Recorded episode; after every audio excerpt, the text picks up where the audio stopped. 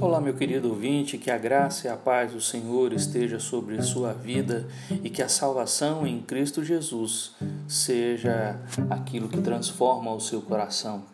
Mateus 27 continua a relatar os últimos momentos de Jesus antes da crucificação, durante a crucificação, a morte e a sepultura. Dos versículos de 1 a 32, antes da crucificação, quando Jesus é interrogado por Pilatos versículos de 33 a 44, durante a crucificação, Jesus é levado para a cruz e é humilhado. Dos versículos de 45 a 56, a morte de Jesus, onde naquela cruz alguns sinais acontecem na terra.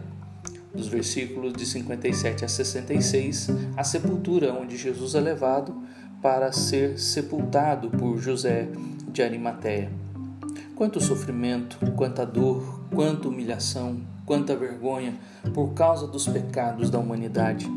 Ele não precisa passar por isso sendo Deus, mas escolheu obedecer ao Pai. Filipenses 2, 5 a 8. Ele poderia ter feito sinais ali naquele sinédrio, mas preferiu ficar calado.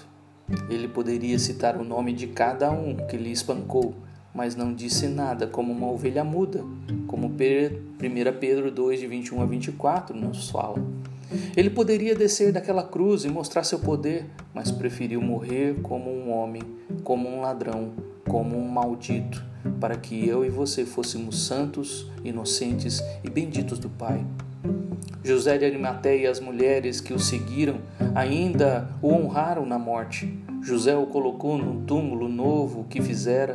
As mulheres ficaram sentadas em frente da sepultura, pois era a forma que encontraram de expressar seu amor e devoção pelo Mestre, por tudo o que fez enquanto viveu entre eles.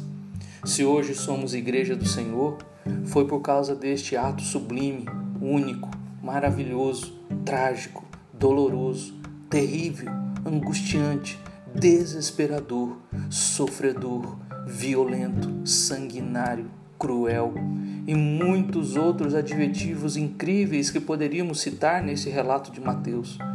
Cristo morreu pelo seu povo, povo que o adora, seguindo o seu exemplo. Seja um seguidor de Cristo, pois ele morreu por você.